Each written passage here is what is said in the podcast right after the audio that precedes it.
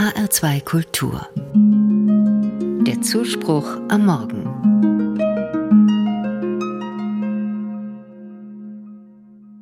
Mein Schreibtisch steht am Fenster. Ich mag es, beim Arbeiten immer mal in den weiten, offenen Himmel zu schauen. Dieser kurze Blick nach draußen lässt mich kurz innehalten und hilft mir beim Sortieren meiner Gedanken.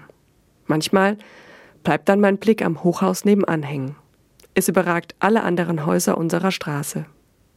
Ich habe mich schon öfters gefragt, wie viele Menschen dort eigentlich wohnen. Tatsächlich kenne ich nur einige. Als wir vor Jahren in unser Haus eingezogen sind, hatten wir die Idee, alle einzuladen. In die Tat umgesetzt haben wir diesen Plan bisher nicht. So bleibt mein Kontakt zu meinen Nächsten zumeist auf einen kurzen Gruß und ein Lächeln beschränkt. Immerhin, aber da ginge schon etwas mehr. Manche Nachbarschaften sind nämlich richtig gut vernetzt. Im Internet gibt es sogar Plattformen, auf denen sich Nachbarn und Nachbarinnen zusammentun. Vom Austausch praktischer Tipps und Rezepte, dem Ausleihen von Werkzeug, über Fest- und Flohmärkte bis hin zur gegenseitigen Unterstützung bei Einkauf oder Kinderhüten ist vieles möglich. Neugierig geworden, tippe ich in die Suchfunktion einer solchen Homepage meine Postleitzahl ein und finde eine solche Gruppe, die sogar den Titel besonders aktiv trägt. Ich suche weiter. Für meinen Geburtsort wird keine Gruppe gelistet. In Großstädten wie Stuttgart, Frankfurt, Berlin scheint diese Art der Nachbarschaftspflege jedoch bekannt zu sein. Sicherlich braucht es vielerorts nicht erst den Umweg über das Internet. Da kennt man sich, da trifft man sich, da teilt man Freud und Leid miteinander. So wie früher im Dorf meiner Großeltern. Zu meinen schönsten Kindheitserinnerungen zählen die unzähligen, von der untergehenden Sonne in goldenes Licht getauchten Sommerabende auf Nachbars Mäuerchen. Die Erwachsenen redeten und lachten und kamen gar nicht auf die Idee, uns Kinder ins Bett zu schicken.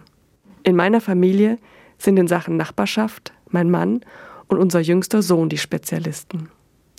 Wenn mein Mann sich durch den Vorgarten gräbt, dann geschieht das nie ohne ein Schwätzchen hier und da. Und unser Sohn hat eine wunderbare Freundschaft mit einem Nachbarsjungen geschlossen. Sie kommen vorbei und klingeln einfach beim jeweils anderen. Ganz spontan und ohne große Planung ergeben sich dann herrliche Nachmittage. Ich gebe zu, ich bin in diesem Zusammenhang etwas scheuer. Beruflich mit vielen Menschen in Kontakt bin ich oft einfach froh, wenn unser Hoftor hinter mir ins Schloss fällt und ich es geschafft habe, ungesehen ins Haus zu huschen. My home is my castle gilt dann. Aber für heute nehme ich mir etwas anderes vor. Denn heute ist der Winke deinem Nachbarn mit allen Fingern Tag. Er wurde im Jahr 2000 von einem amerikanischen Ehepaar namens Ruth und Thomas Roy ins Leben gerufen. Wohl aufgrund eines Aufrufs einiger US-Zeitungen hat es dieser Tag dort wohl zu einiger Bekanntheit geschafft.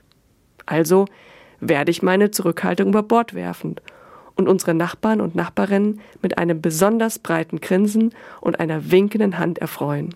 Und wenn mein Plan aufgeht, wird das der Beginn gelebter christlicher Nächstenliebe.